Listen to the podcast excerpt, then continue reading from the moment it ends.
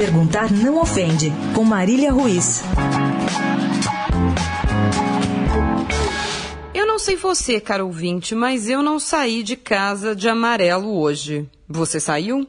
Olha ao seu redor. Alguém de amarelo? Alguém com a camisa da famigerada CBF, algum buzinaço por aí lembrando que hoje tem jogo da seleção aqui no nosso quintal, algum bolão dos parças aí do seu serviço para o jogo de logo mais, que vale pelas eliminatórias, não vale para a gente, mas vale para o Chile? Ou vale para a Argentina ir ou não para a Copa do Mundo? Nada. Tá morninho, né? Voltando à camisa da seleção. Nada sobre a camisa amarela. Mas quantas camisas verdes do Gabriel Jesus e do Neymar você viu pelo menos nas redes sociais nos últimos dias?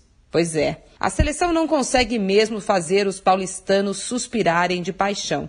Mas Gabriel Jesus deixou uma torcida inteira órfã e Neymar que há tempo se sabia era palmeirense quando criança e que andou sendo bastante criticado por ter sido bastante fominha nos últimos jogos, tratou logo de lembrar a todos o fato, né? Porque perguntar e lembrar não ofende. Já pensou ou já pensaram na vaia que ele tomaria, o maior craque brasileiro, hoje no Allianz Parque, na primeira bola que ele não passasse para Gabriel Jesus, o rei do pedaço?